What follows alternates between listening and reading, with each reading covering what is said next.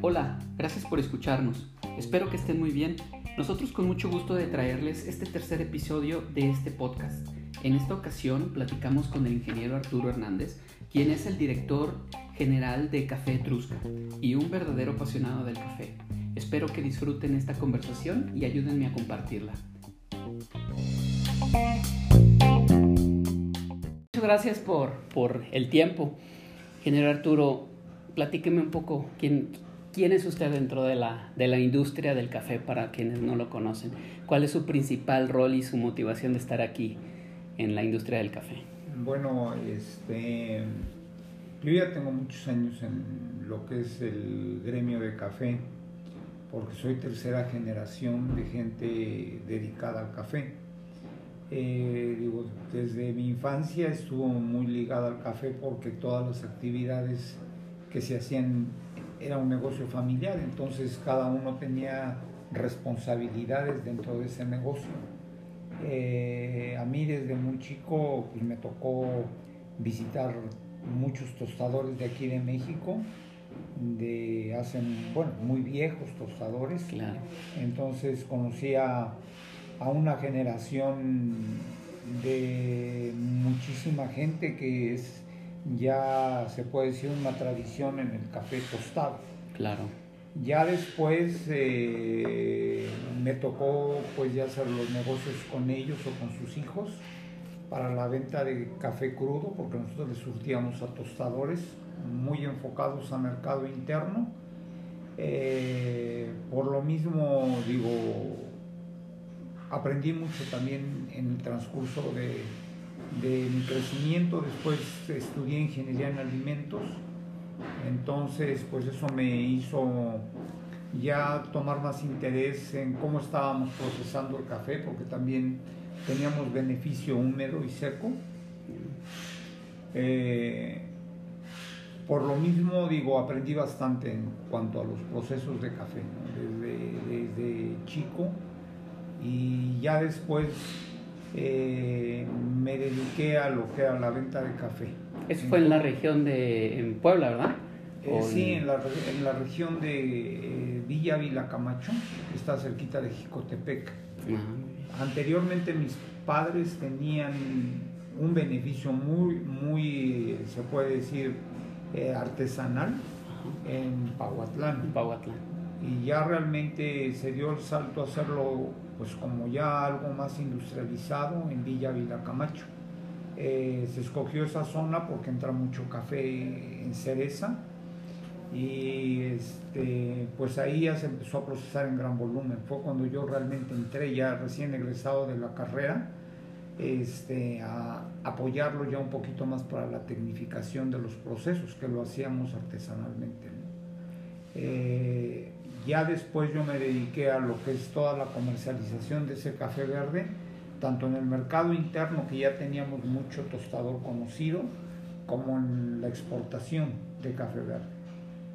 Eh, con la exportación de café verde eh, asistía yo mucho a ferias, sobre todo de la Specialty Coffee de Estados Unidos, y ahí empecé a ver que había mucha moda por las barras de café. Eh, como estudiaba ingeniería de alimentos o ya había estudiado, pues era mucho mi interés por aprender un poco más sobre las bebidas y tomé todos los cursos sabidos y por haber para el manejo de la máquina de espresso, para espumar, para todo. Y fue cuando a mí se me ocurrió abrir una cafetería aquí en México. ¿no? Aquí la abrió. En 1994 abrimos, cuando empezaban a aparecer las barras de café, abrimos una que todavía existe aquí en la colonia Roma. Este, y ahí eh, se puede decir, estuve aproximadamente un año asistiendo a la, a la barra. Este, bueno, no de, de, full time, pero sí todos los días estaba yo ahí hasta que se posicionó el negocio. ¿no? ¿Con qué nombre se aperturó? Con Café Etrusca. Etrusca. Etrusca, sí. Eh, y pues todavía está abierta. Es para nosotros ahorita pues eh, un lugar donde entrenamos a la gente que entra a formar parte de la compañía Y de ahí mucha gente en estos 25 años, eh, mucha gente que trabaja conmigo pasó por la cafetería. Sí, ya me imagino bastante. ¿Cómo, ve la diferencia en, en, en, cuanto, obviamente ya me habló algo de, de que en su momento se enfocó en, en, industrializar o en tecnificar, pero antes de eso, o por ahí del noventa y tantos, ¿qué diferencias resalta con respecto a toda, toda la, la forma en que se hacía el tostado y la comercialización del café ahora? Bueno, mira, en la mayor parte de la gente este, pues tostaba cada quien a su forma y entender, ¿no? Este, había tuestes más oscuros, que era lo que se manejaba. Había café con azúcar, muchos de los sí clientes. Se, sí, se modificó, sí se llegó a tener aquí torrefacto. sí, sí. Sí, nosotros teníamos eh, clientes que les vendíamos café para hacer torrefacto. En Toluca estaba Café Elvira y mucha gente en provincia hacía el café torrefacto y este, nosotros les vendíamos pues no las mejores clases, ¿no? Generalmente eran los cafés naturales y, o cafés de segundas que se les vendían, Claro. Y que ellos los cubrían con azúcar, me tocó verlo como lo hacían, ¿no? que era un amazón. Entonces, pero pues era parte del consumo que se manejaba en esa época, ¿no? Creo que nos quedó bastante, bastante ese, ese gusto probablemente, ¿no? Por lo fuerte y lo quemado. Sí, Y lo amargo. y lo amargo. A ver, ¿qué, qué, qué tenemos que hacer para para cambiar esos, esos gustos. Estaba, precisamente estaba viendo eh, la cantidad, no sé realmente la fuente, no sé qué tan certera sea y ni desde cuándo tiempo, cuánto tiempo atrás, publiquen que el consumo per cápita en México es alrededor de 1.6 kilos ¿no? de, café. Y la mayor parte de ese 1.6 kilos es de café soluble, ¿no? considerando. Eh, ¿Usted concuerda con esas cifras o...? Pues, sí, mira, aproximadamente digo, no hay estadísticas en México, más la OIC nos saca un, una, un promedio de 1.5 kilogramos per cápita, ¿no? Entonces, eh, no se ha meneado, o sea, el, el consumo en cuanto a, a este, de los últimos años pero del 94 a ahorita se, ha duplicado el consumo. Cuando nosotros aperturaban las barras estábamos sobre 700 gramos per cápita. Entonces sí, las barras han venido a, hacer más asequible el, el, café al público en general y que el consumidor lo conozca y lo beba más. Claro. Entonces definitivamente esa es, esa es una forma de incrementar el consumo. En la medida en que más barras abran, y de alguna manera se profesionalicen y oferten un mejor café, más gente va a estar expuesta a recibir ese, ese café en algún momento dado, ¿no? Y, y, pedirlo a partir de ahí, ¿no? Sí, así es, además de que sí se debe de tener un programa, ¿no? Para alentar el consumo de café. Este, durante mucho tiempo el café tuvo connotaciones negativas de salud. Ah, claro. Entonces, digo, ibas con cualquier médico y te, lo primero que te quitaban era el café. Entonces digo, pues eh, los estudios médicos han demostrado lo contrario, eso es bastante bueno, pero sí debe, digo, las barras al final de cuentas es algo que ya están trabajando todos los días en crear nuevos consumidores y aparte mejorar las calidades del café que se oferta. Pero sí debe haber otro tipo de eh, políticas gubernamentales que apoyen y que hagan mucho más grande el consumo de café. Si nos comparamos, por ejemplo, con Brasil, está casi a los 6 kilos per cápita. Y estamos muy bajos en relación a, a, lo que podemos estar consumiendo. Obviamente el, el, tema del clima, pudiéramos pensar ¿no? que en países nórdicos, que son los principales consumidores, eh, evidentemente influye, ¿no? pero ahí está la muestra Brasil, ¿no? Con clima evidentemente también tropical y caluroso, pues que tenga un consumo de 6 kilos per cápita, pues es, es importante, ¿no? Y no es nada más un tema de, de gusto, seguramente tienen todo, muchísimos años con políticas enfocadas a eso, ¿no? A explotar una de sus principales industrias que es el café, ¿no? Sí, no, y además yo siento que como país productor, digo, gran parte de la forma en que puedes tú tener una ayuda más directa al productor es teniendo un alto consumo. Porque le das un mercado alternativo y que no todo se vaya a un mercado del contrato C, de commodity, y que pueda tener un mercado en que le pagas más pronto, le das mejor precio y, realmente le das seguridad, ¿no? En el sentido de que se haga un cultivo rentable. Por supuesto.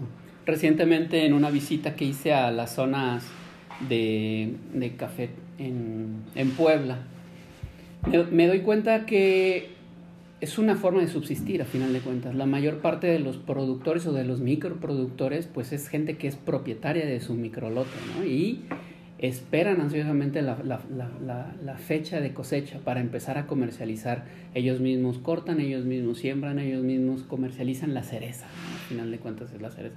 Pero lo veo como una forma de subsistir, 100%, eh, ¿no? en, el, en el sentido de que es la forma más rápida para ellos para hacerse de recursos.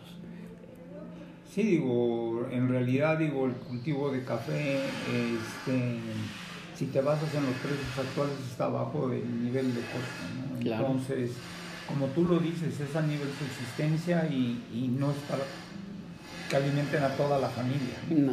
Está muy polarizada también y fragmentada la propiedad en, nuestro país, digo, y eh, la rentabilidad es muy baja, también la productividad es muy baja por hectárea. Entonces sí se necesita un programa especial, uno, para que el productor que siembre café le sea rentable y este, sea competitivo en los precios de producción de otros países, porque si no al final de cuentas eh, su producto le va a salir más caro.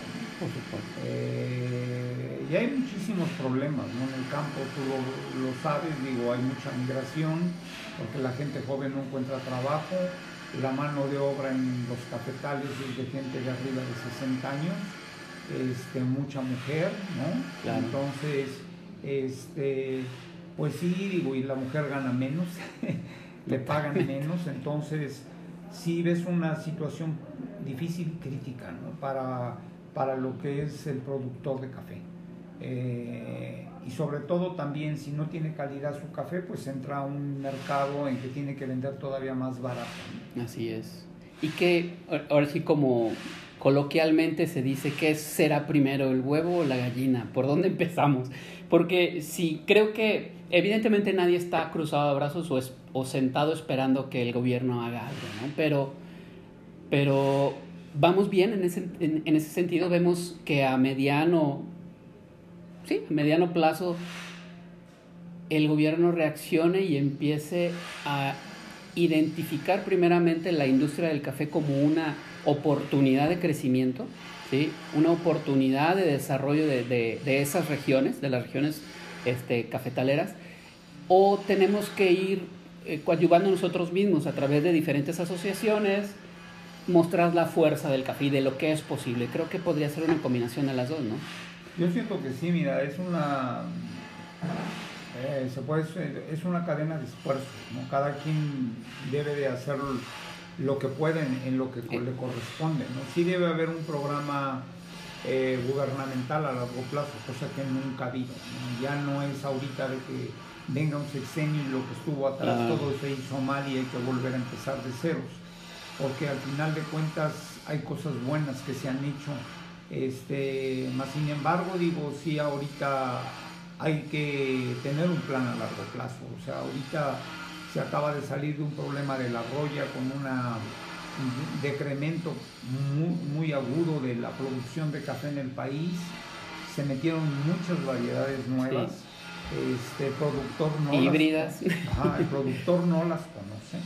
Entonces, sí le falta eh, está acostumbrado tal vez a, trabajar con el arábigo y ahorita que les mandan muchas variedades, digo, que no está acostumbrado, pues sus, eh, formas de fertilizar, sus formas de, cortar el café, de ver la floración, etcétera, son diferentes. Y digo, nosotros los estamos viviendo con varios productores que de pronto les entregaron 10 variedades diferentes Así a sembrar, claro. ¿no?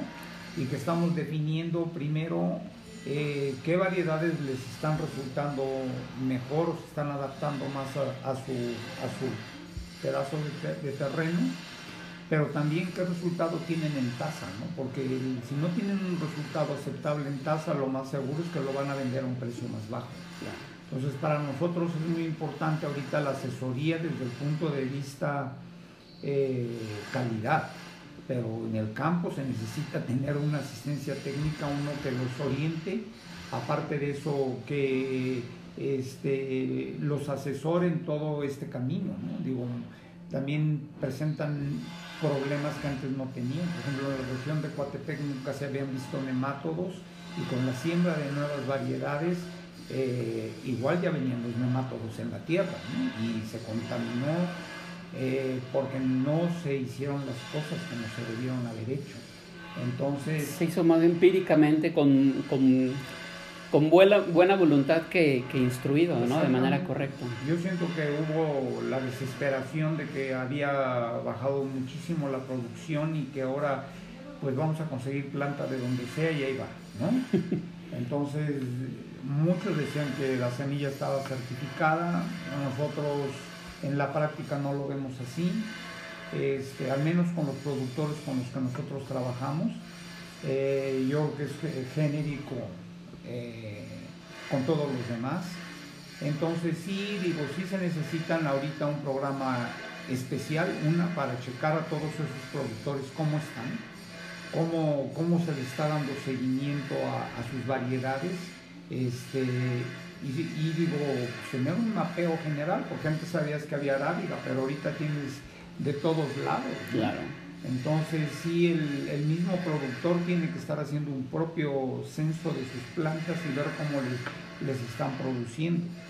Entonces sí hay varios aspectos, ¿no? Ahorita también digo, mucha gente o productores que tienen calidad pues están enfocando al mercado de las cafeterías o de especialidad y les están pagando mejor precio, pero no es la mayoría no, no, no, claro. de los productores, ¿no?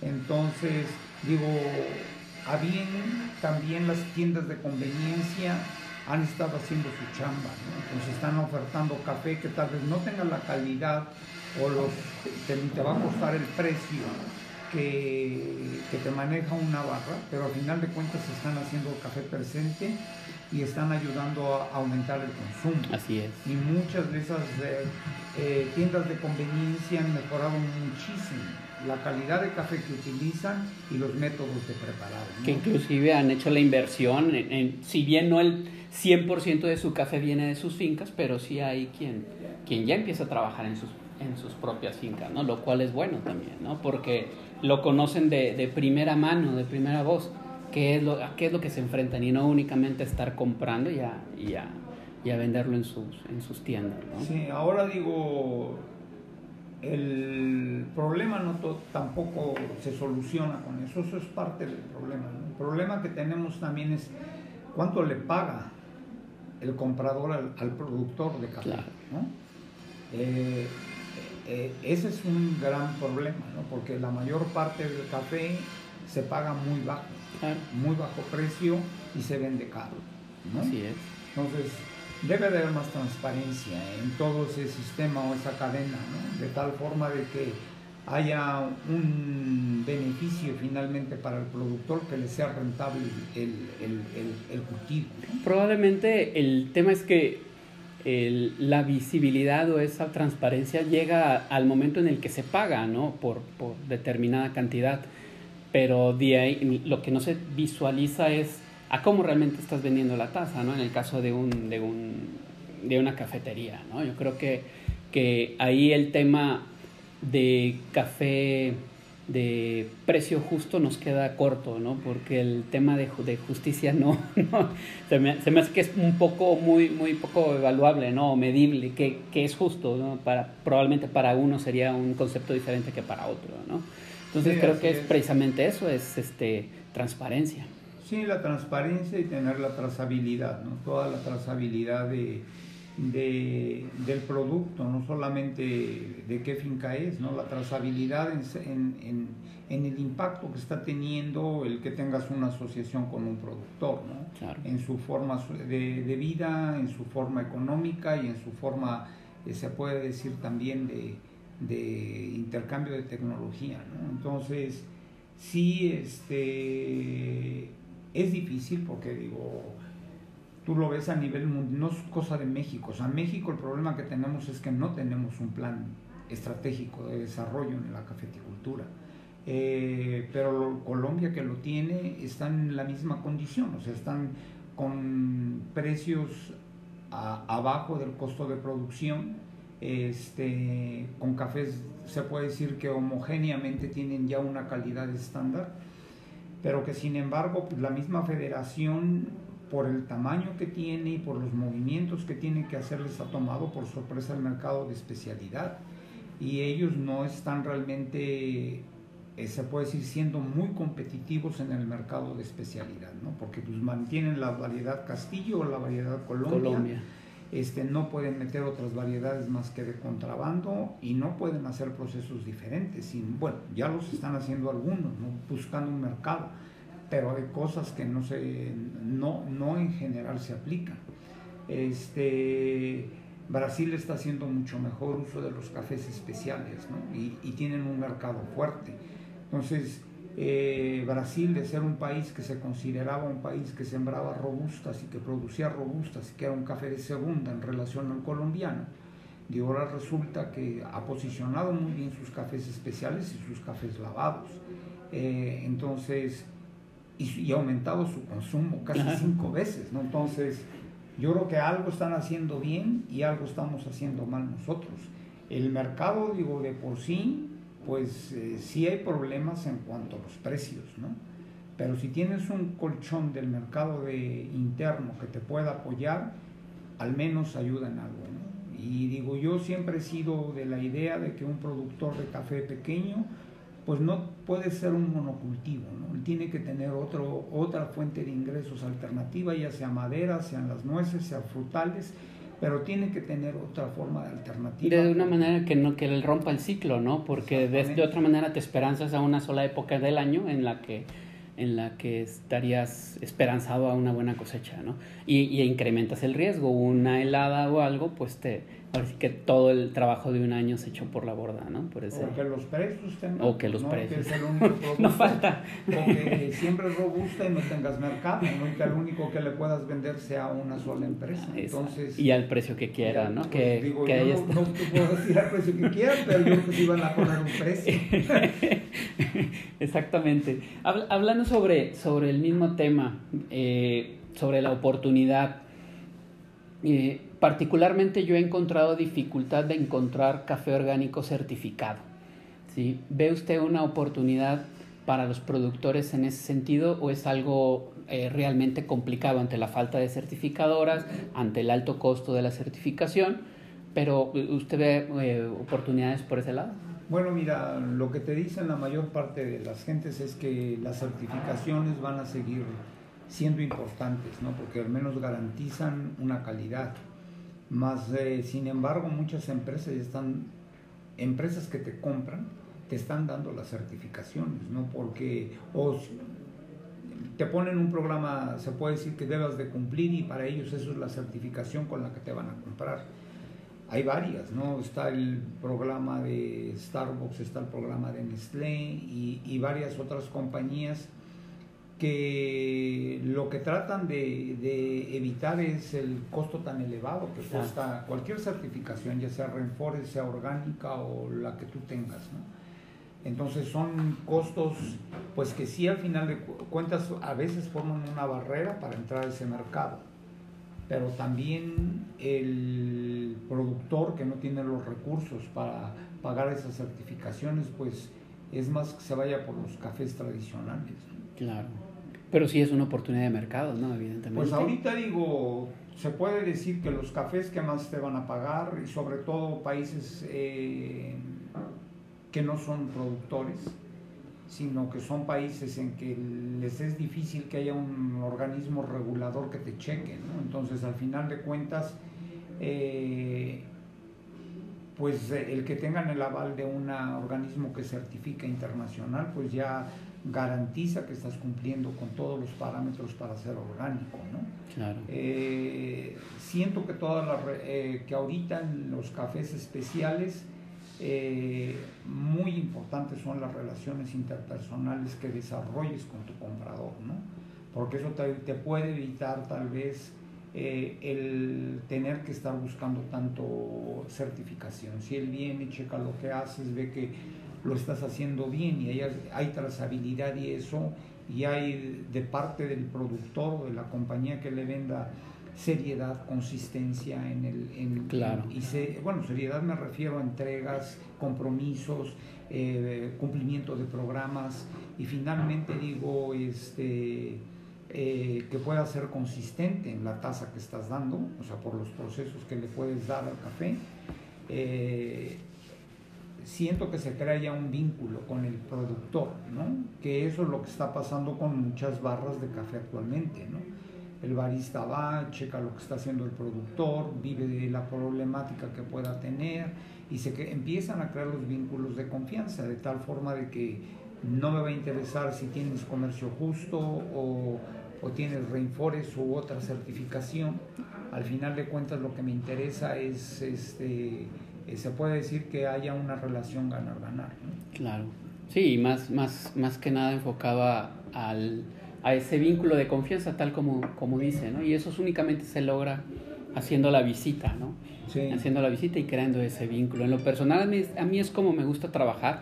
Eh, me gusta eh, no comprar a, sabrá Dios quién, ¿no? Con, con la única eh, visibilidad de una muestra de café, ¿no? Y sí, lo puedes probar y está muy bueno y, y acuerda cierto pago con la persona que te lo está vendiendo, pero no es, siento que no es hasta, ya no digamos correcto, ¿no? sino lo mejor. ¿verdad? Lo mejor es ir conocer en qué condiciones está viviendo ese productor, si realmente lo que estás pagando es lo que, se está, lo que está recibiendo y, ves todo el entorno, todo, no nada más la finca, ¿no? toda la comunidad y ves si existe trabajo infantil, si hay uso masivo de, de otro tipo de, de, insumos para la producción, porque muchos sí utilizan insumos orgánicos, pero a final de cuentas la, la producción no puede ser vendida como tal. ¿no? Sí, así es, digo, lo que digo, o se ha vuelto orgánica porque no tienen recursos, ¿no? También. Pero al final de cuentas digo, sí, así es, digo, no, no, no hay como tener una relación directa con tus proveedores, los debes de conocer, ¿no? Yo sí siento que es importante que los conozcas, sobre todo en el café, este es importante que veas cómo lo procesan eh, este, y qué resultados implican en tasa. Por supuesto. Claro, con, las condiciones como están, eh, con la expectativa de los programas de gobierno, a cómo va el crecimiento de, del consumo en, en barras de especialidad, ¿cuál sería su visión de aquí a 10 años para la industria del café? Bueno, mira, yo siento que si no se hace nada y se sigue como venimos, venimos haciéndolo, de por sí ya, ya hemos convertido en... Hace un año fuimos importadores de grano, más que consumidores, entonces ya ni se nos considera a veces como país productor, sino consumidor. Este, viene la liberación de, de tarifas para lo que es el, el café pronto con Centroamérica, ¿no? Entonces si ellos tienen menores costos de producción, son más eficientes y tienen calidad, pues eh, va a entrar mucho café de, otros países a México. Este, y el productor nacional va a perder mucha competitividad, ¿no? Eh, solamente aquellos que estén en el sector de especialidad, que estamos hablando del 2 al 3%, siento que puedan seguir trabajando con un sobreprecio, ¿no? y a como veo yo la situación en cuanto a, a la plantación de robusta, pues eh, digo, mucho productor va a empezar a sembrar robusta y realmente el mercado de, de, de venta se te limita más, ¿no? Eh, que eso hay que tomarlo en cuenta. A mí este, sí me preocupa eso. Este, eh, el producto a fuerza se tiene que ser sustentable sustentable también por el entorno ecológico. Con el cambio climático, eh, las zonas cafetaleras que están en lo alto, pues se van a seguir produciendo más alto todavía. Entonces estás acabando con lo que es la vegetación y, el bosque. Entonces eso afecta, va a estar afectando mucho. Entonces sí se está tratando ahorita de que el productor que está en las zonas limítrofes, pues realmente trabaje no en un cultivo intensivo, sino en un cultivo más amigable con la ecología y que al final de cuentas, digo, les pueda ser rentable. Entonces, si hay mucho trabajo por hacer en ese aspecto, yo mm, siento que estamos en el tiempo de hacer algo, pero tiene que ser apoyado con una política gubernamental fuerte, porque hasta ahorita digo, gran parte del aumento del consumo pues, se debe a las barras y a tiendas de conveniencia y eso, pero al final de cuentas digo, es un trabajo que se ha hecho solos, ¿no? solos y que cada quien enfocándose hacia mercado diferente, ¿no? O sea, hay, hay baristas que están más enfocados a que el café se tome solo y se disfrute solo, etcétera yo estoy de acuerdo, digo, en esa parte, si son cafés de muy alta calidad y cafés que realmente merezcan que se manejen así, pero son el 2 a 3%. ¿Qué vamos a hacer con los demás cafés? ¿No? Entonces yo siento que en una barra no necesariamente no sabes tomar café si lo revuelves con un polvo, con un jarabe o con lo que tú quieras. Tú lo debes de tomar como a ti te gusta. Lo que debemos implementar es que se maneje mejor calidad de café en todos lados y aparte de eso, hay una sustentabilidad para retribuir al productor lo que realmente es el costo de café, si no estás matando la gallina de los huevos de oro. Y, desgraciadamente, eh, con los tratados que hay, con la apertura comercial que se va a venir, pues lógicamente puede cambiar muchísimo la forma en cómo se manejó el café antes y cómo se va a manejar después.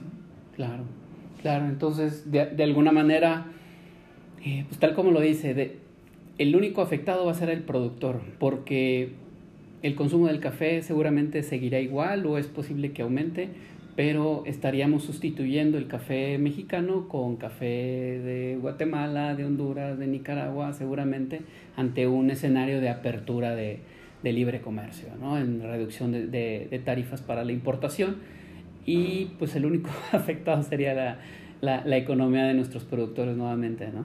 Sí, así es. Yo, yo este, sí siento que estamos en una etapa crítica y, y que realmente pues se tiene que ver eh, el plan de desarrollo de la cafeticultura este, en muy corto plazo sí este, afianzarlo, ¿no? Sobre todo, digo, este, la producción que tenemos viene aumentando ahorita por la siembra de tantas variedades que se hizo, pero también digo, si los precios están tan castigados, al productor no le es rentable, ¿no?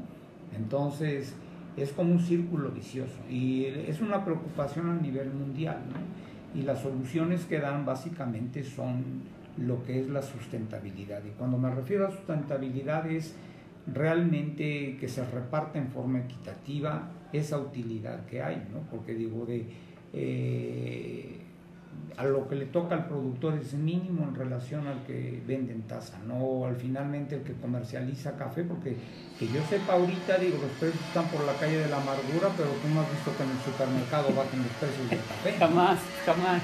Sí, y, y las tazas cada vez más caras, ¿no? También en, en bar, también. Sí, no, es algo que, fluctúe definitivamente a lo largo del año.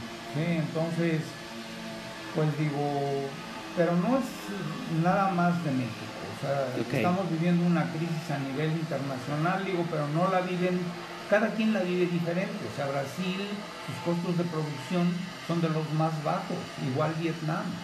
Entonces, aunque los precios estén bajos, tal vez ellos no están perdiendo tanto, sus productores no pierden tanto como un colombiano o como otro productor que tenga altos costos de, producción.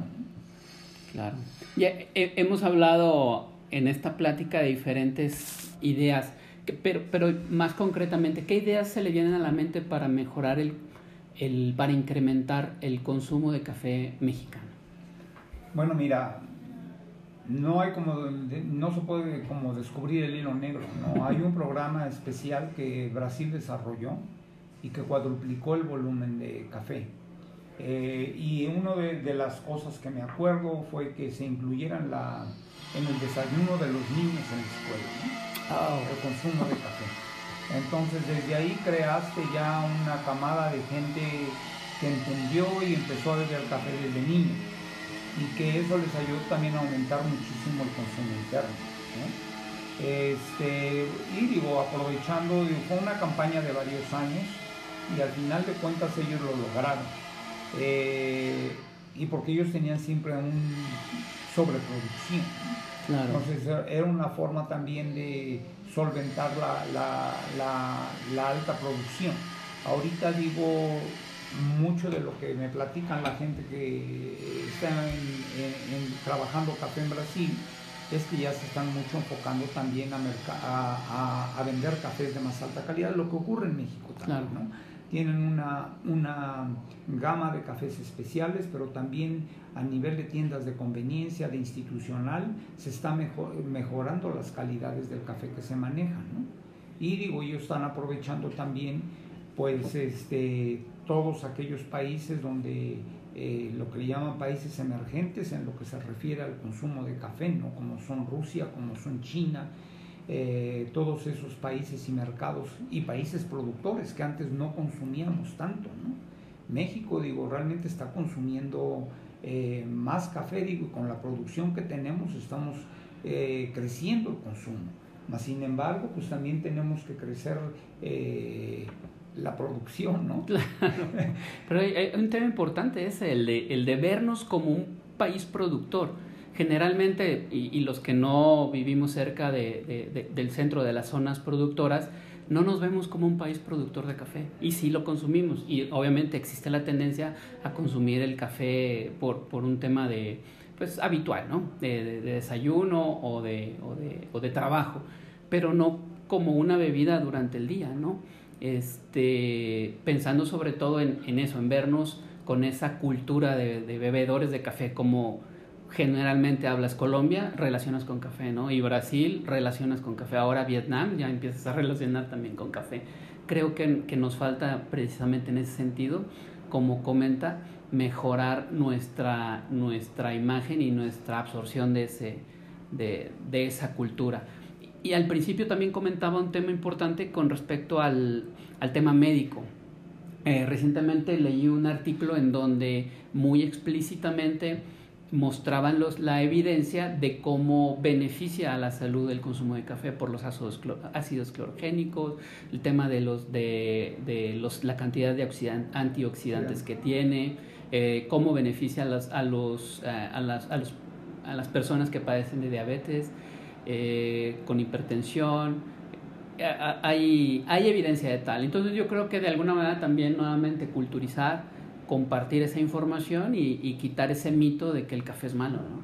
Sí, yo siento que digo, todo eso debe de, de, hacerse latente ¿no? en una campaña y atacar varios frentes. ¿no? Yo, yo leí mucho sobre cómo estuvo la campaña en Brasil y estaba muy interesante, no, no me recuerdo, digo, yo de lo que me acuerdo es lo que te, platico, pero cuadruplicaron el consumo, ¿no? Entonces, no siento que vayamos a ser tan diferentes a, otro país latino, ¿no?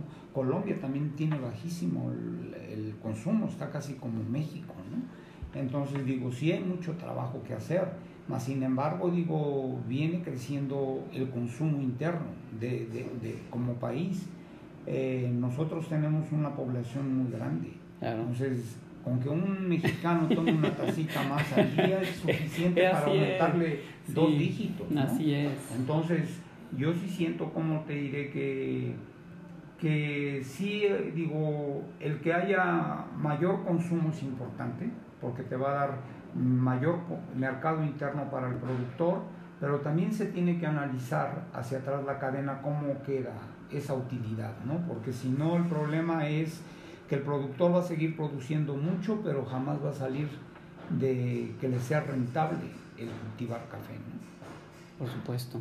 Ahora, con respecto al, a las iniciativas, eh, ¿valdría la pena tener una asociación central o centralizada? Que más bien que centralice los esfuerzos. Eh, entiendo que hay algunas asociaciones que, operan en ese sentido, ¿no? De, de culturizar, de, de llevar a, a, la finca este, tecnología y, capacitación. Ah, probablemente esté equivocado, pero lo veo como esfuerzos aislados, ¿no? hay algunas asociaciones que trabajan con algunos y otros con otros. este, inclusive dependiendo de la región son diferentes, ¿no? ¿Vale la pena centralizar? Eso pues mira, es lo que se, se va a tratar de hacer, ¿no? Se va a crear un instituto. Yo, yo no sé en realidad, digo, cuál va a ser el programa a desarrollar, pero sí hay varias cosas interesantes, ¿no? O sea, muchos de los que actualmente están trabajando y que deben de trabajar con el productor trabajan más con el barista, ¿no? Mm. Y porque les es más rentable. Pero al final de cuentas no creo que te debas enfocar a ese mercado. Eh, yo sí siento que el barista siempre de una o de otra forma tiene dinero para educarse, ¿no? Y para buscarle aquí y allá, y un productor no. Entonces se desvían de sus actividades con tal de tener un foco más de atención o desviar recursos a educar baristas, que es lo que hacen varias eh, instituciones, ¿no? Eh, y yo no siento que sea por ahí, digo, siempre ha sido mi opinión porque yo veo, visito el campo y realmente no tienen un asesoramiento técnico este, eh, adecuado, eh, se les entregan las eh, variedades así, ¿no? Y al final de cuentas no se les capacita cómo, el, el, productor siembra y el resultado al final de cuentas tú lo vas a ver en un lapso de dos años más o menos para saber cómo salió la taza, ¿no? O si al final de cuentas digo, eh, fue susceptible a la roya de nuevo esa variedad, ¿no? Eh, digo, al menos con los que nos tocó trabajar, nos toca trabajar, les dieron este, Costa Rica, y Costa Rica ya ha sido atacada en Costa Rica y viene para acá, ¿no? Entonces, variedades que no se dieron adecuadamente. Entonces, digo, sí siento que en ese instituto pues debe de enfocarse a mejorar la infraestructura eh, se puede decir, técnica del productor, ¿no? En el sentido de que tenga las herramientas necesarias para que se le sea rentable la, el vivir del café y también eh, maneje mayor calidad de café. Ahora, también si se regula demasiado no vaya a pasarnos como la federación, ¿no? que al final de cuentas sí ha hecho un excelente trabajo, pero que ahorita sí se ve rebasada también por eh, por los cambios que han venido haciéndose en las tendencias del mercado, ¿no? Este, ahorita pues las tendencias son hacer múltiples procesos en la fermentación. Yo no sé si al final de cuentas eso pase de moda, ¿sí? Porque así como tuvimos el, el, este, el café de Kona, el café de Blue Mountain, que se pagaban muchísimo muy alto, o digo, todavía el geisha se hace, pero ahorita digo, las variedades de geisha que se han entregado, pues cada una presenta claro, donde se cultiva una taza diferente, igual una o dos dentro de dos, tres años se posicionen muy bien a nivel internacional como el café geisha de esa zona, pero no en todos lados va a ser, ¿no? Entonces sí siento como que si se hace un buen programa, eh, no se regula demasiado, se puede decir, en cosas que al final de cuentas eh, puedan dar espacio a la innovación.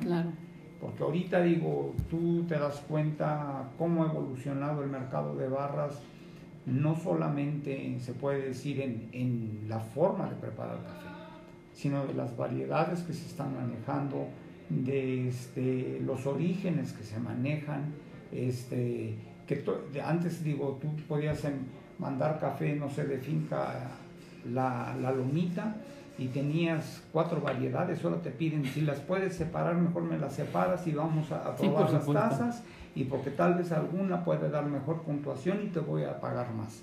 Entonces es un trabajo adicional para el productor porque tienen que, una, cosechar por separado, dos, dar procesos por separado, pero al final de cuentas pues es un arriesgue, ¿no? Le estamos invirtiendo a ver si te va a ir bien pero digo, pues es un arriesgue compartido, ¿no? no nada más de un lado es el que está poniendo todo el riesgo. Entonces digo, ese tipo de cosas que le pagas, pues digo, que le pides, al final de cuentas sabes que tienen que ir con sobrepresión, ¿no? Pero digo, pues ese tipo de cosas es lo que está pasando. Entonces sí siento, como te diré, que una, enfocarse a, recuperar la producción, hacernos, se puede decir, un país eh, con mayor capacidad de producción, pero también no descuidar la sustentabilidad. Y para nosotros la sustentabilidad es en cuatro pilares, ¿no? O sea, es el, que, cuides el medio ambiente, dos, que tengas un mejor nivel de vida socioeconómico, este, que te sea rentable el vivir del café, ¿no? Y que al final de cuentas, digo, seas, este, puede decir, alguien en forma consistente haciendo las cosas, ¿no? Por supuesto. Sí, me ha tocado a mí ver, o más bien, no me ha tocado ver una gran cantidad de fincas con siembra bajo sombra la mayor parte que he visto son así en, e, en algunas comparten algún tipo de cultivo con macadamia o con plátano, aguacate generalmente, pero la mayor parte es así como que, ah, mira, pues ahí quedó este arbolito y ahí quedaron estos, ¿no? Pero, pero creo que ese, eh, en ese tema sí, sí y, obviamente está, es un tema de rentabilidad, ¿no? Es un tema de, de mayor producción, de, de, de, de ser más eficaces en, en, en obtener este, la, el pago de vuelta, ¿no? Eh, pero eh, también platicando con algunos de ellos me comentan que, que están conscientes de eso, ¿no? están conscientes que debiera ser de otra manera eh, y dicen, pero pues primero hagamos que esto crezca, que esto produce y luego ya vamos poniendo, poniendo la sombra necesaria, ¿no? Específicamente en el tema de... Y además digo, son monocultivos, ¿no? O sea, es una sola variedad. Entonces, Digo, también el desgaste de lo que es el suelo, etcétera, es más severo, ¿no? Entonces tienes que meter más fertilizante, tienes que hacer más cosas, sí aumentas muchísimo la producción, pero son cosas que no contribuyen a que no haya cambio climático. Entonces, sí, este, digo, la mayor parte de los productores que manejan volumen, pues es la forma en que lo hacen. ¿no? y, digo, Colombia, digo, Colombia también, este, Costa Rica sobre todo, digo, tienen cultivos muy intensivos.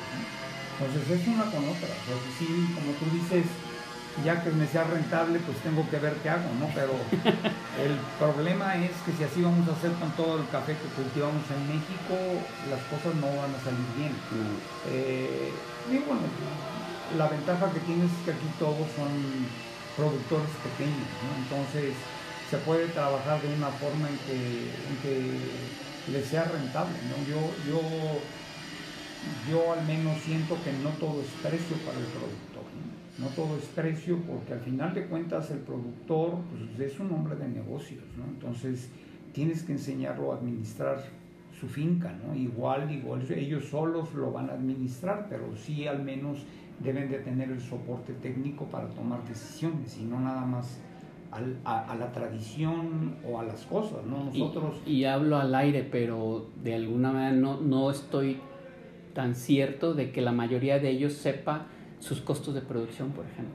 No, así es. Y hay algunos que los tienen muy elevados y otros los tienen bajos, ¿no? Entonces, muchas veces el, el, el que puedan intercambiar información entre ellos de cómo hacen las cosas o cómo eh, manejan su finca, es muy interesante porque ellos mismos, digo, se apoyan, ¿no? de tal forma de qué es lo que le está resultando a uno y qué le está resultando a otro, ¿no? Con nuestros productores, al menos que trabajamos en la zona de Veracruz, hay mucho intercambio, Hay mucho intercambio y inmediatamente se corre la voz de que a alguien le pasó eso o que ya está sucediendo esto a su planta y cada quien da opiniones, ¿no? De tal forma de que pues tratamos de trabajar en equipo.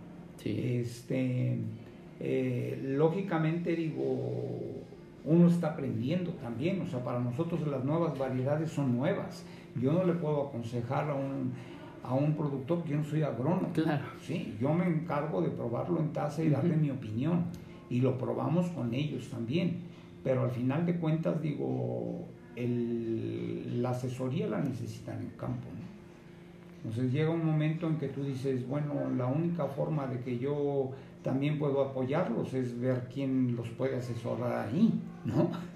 Porque no hay otra forma, o sea, tú tienes que cuidar a la gente que te abastece el producto y que realmente, eh, como te digo, a veces no todo es precio, tienes que hacer otro tipo de inversiones de asesoría técnica para que al final de cuentas eh, la relación sea ganar-ganar. ¿no? Por supuesto. Muy bien, ingeniero. Pues ya para ir cerrando, eh, un par de preguntas ya más de con respecto a su, a su gusto. Por ejemplo, ahorita en su casa, eh, ¿qué, qué granos podemos encontrar o cuáles disfrutan el, durante el día o en, o en la mañana en el desayuno? Mira, nosotros en mi casa, digo, yo siempre me estoy llevando de diferentes cafés para probarlos, una porque también para mí es importante eh, saber cómo está sabiendo mi café al que le estamos vendiendo a barras o al consumidor final. Entonces, así como que yo me case con alguno, no. Este, siempre estoy probando diferente. Igual en la oficina, los muchachos siempre tienen la, la consigna de estar sirviendo diferentes cafés. Es más, la mezcla de la casa diario la probamos, ¿no? Porque nosotros necesitamos saber que esté consistente, que sepa bien y todo y, este, y cada vez que, que, se sirve un café, digo, aquí no te explica, esta es mezcla, yo creo, de la casa, pero cuando es un café de los que manejamos en Barista Chan, vienen y te explican perfectamente tanto el perfil como el método de preparado y todo, ¿no? Porque si no lo hacemos nosotros como personas que vendemos café, pues este, también estamos faltando a, lo que les pedimos a las barras, ¿no?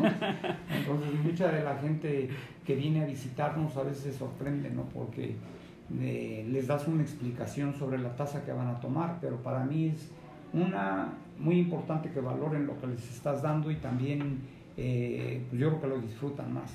Claro. Eh, también una pregunta adicional.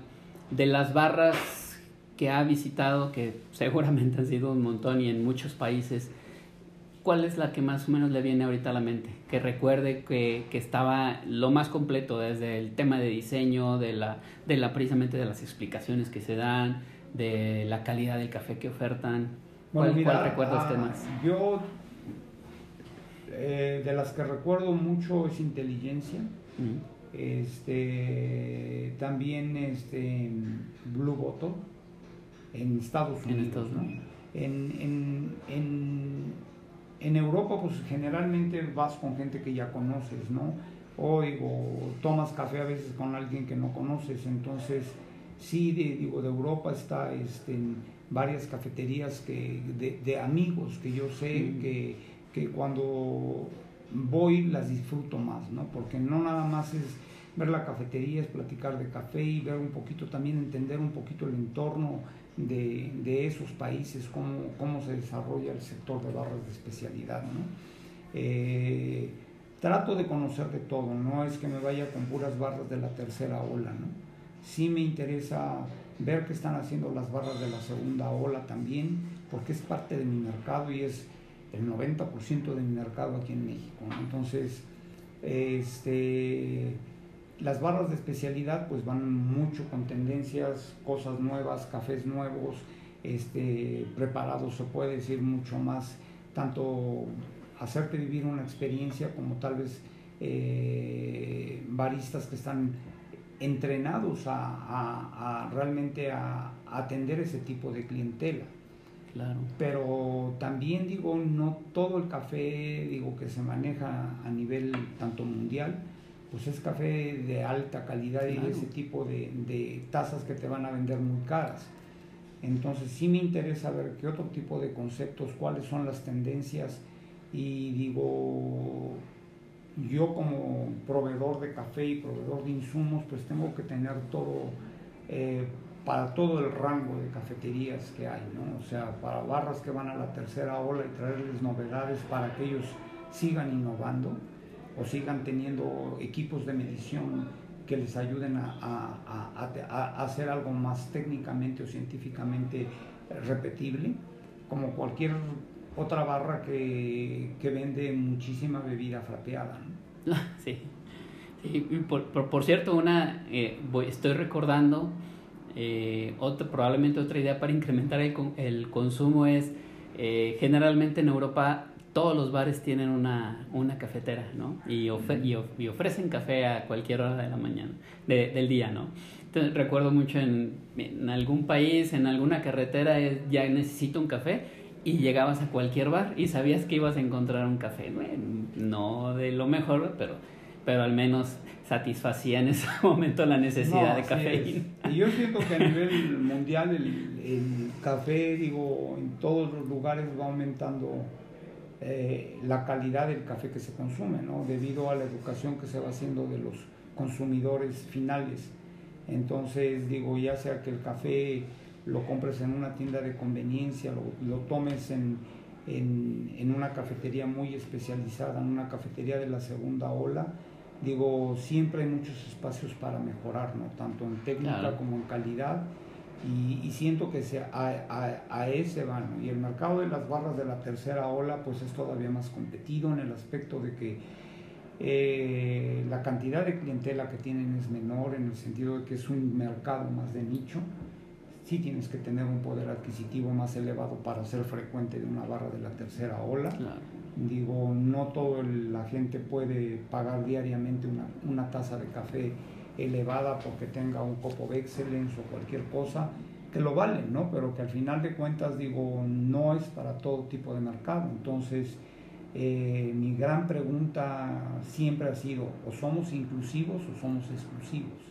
Y el chiste en el café es ser inclusivos, porque si no el problema es que se nos estamos perdiendo muchos consumidores, ¿no? Claro. Entonces debe haber mercado para todo, para todo tipo de, de, de ciudadano, ¿no? El chiste es que todos tomen café. Claro, esa es, esa es la clave, incrementar ese mercado. Pues muchas gracias por su tiempo, ingeniero. Fue una No, plática muy, muy agradable.